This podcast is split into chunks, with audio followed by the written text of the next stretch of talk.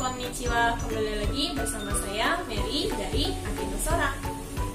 Nah, sekarang kita akan mempelajari pola nani-nani tari, nani-nani tari, shimas yang digunakan untuk menyatakan beberapa aktivitas yang dilakukan. Untuk menggunakan pola ini, kalian harus menggunakan kata kerja dalam bentuk ta. Apabila kalian belum tahu cara merubahnya, silakan tonton video sebelumnya ya. Contohnya, Nichiyou ni tomodachi to jogging o shitari, eiga o mitari shimasu.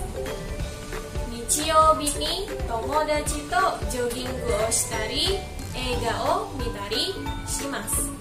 Yang artinya pada hari Minggu saya bersama teman jogging dan menonton film.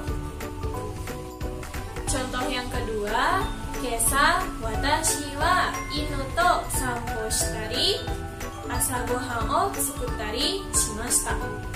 Kesa watashi wa inu to sanpo shitari asa gohan o tsukuttari shimashita. Yang artinya tadi pagi saya jalan-jalan bersama anjing dan membuat sarapan. Bagaimana? Mudah kan ya? Sekarang giliran kalian yang coba